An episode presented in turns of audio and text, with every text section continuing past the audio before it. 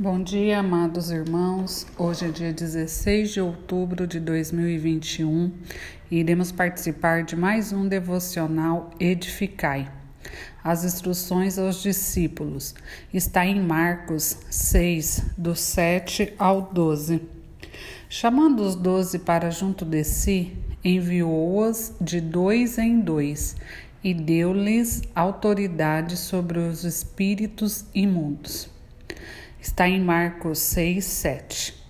Jesus não chamou os apóstolos apenas para estarem com ele, mas também para enviá-los de dois em dois a pregar a mensagem do arrependimento, a expelir demônios e a curar a muitos enfermos. Os apóstolos receberam a autoridade de Jesus quem recebesse um desses mensageiros receberia o próprio Jesus. Foram enviados de dois em dois, pois iriam realizar seus trabalhos na autoridade de Jesus, como uma extensão da sua própria missão, que são elas: a mensagem do arrependimento que significa mudar de mente e logo adaptar-se à mudança. Não é lamentar-se sentimentalmente. É impossível alguém entrar no reino dos céus sem passar pela porta do arrependimento. A expulsar demônios. A libertação faz parte do Evangelho. O Messias veio para libertar os cativos. Ele sempre se manifestou para libertar os oprimidos do diabo e desfazer suas obras. A curar os enfermos. Eles curaram os enfermos ungindo-os com óleo. O óleo era usado como símbolo espiritual, como símbolo da presença, da graça e do poder do Espírito Santo. Amados irmãos, quando recebemos o reino de Deus, esses três passos precisam acontecer em nossas vidas: o verdadeiro arrependimento, a mudança de vida, sermos libertos das obras de Satanás e, consequentemente, recebermos a cura, seja ela física ou emocional. Pelo relato do livro de Marcos, no versículo 6, do 8 ao 9, estas foram as suas instruções. Não levem nada pelo caminho, a não ser um bordão.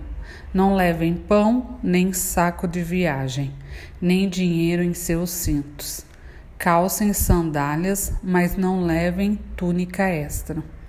Jesus estava se referindo a uma viagem missionária dos apóstolos, mas trazendo para nossas vidas, este texto nos mostra que tenhamos uma vida leve, nossa mente e alma que não esteja preocupada demasiadamente com essas coisas, nos afastando assim do propósito que Deus tem em cumprir em nossas vidas que possamos ser como está escrito em Mateus 6:26. Contemplai as aves do céu, não semeiam, não colhem, nem armazenam em celeiros. Contudo, vosso Pai celestial as sustenta. Não tem de vós muito mais valor do que as aves?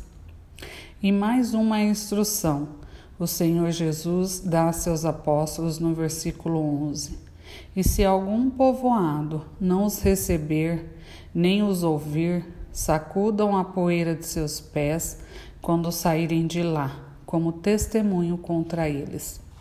Esses apóstolos eram homens escolhidos e enviados por Deus. O texto diz sobre tratar pessoas de Deus com indiferença, rejeição, que certamente essas pessoas poderiam esperar pelo juízo de Deus.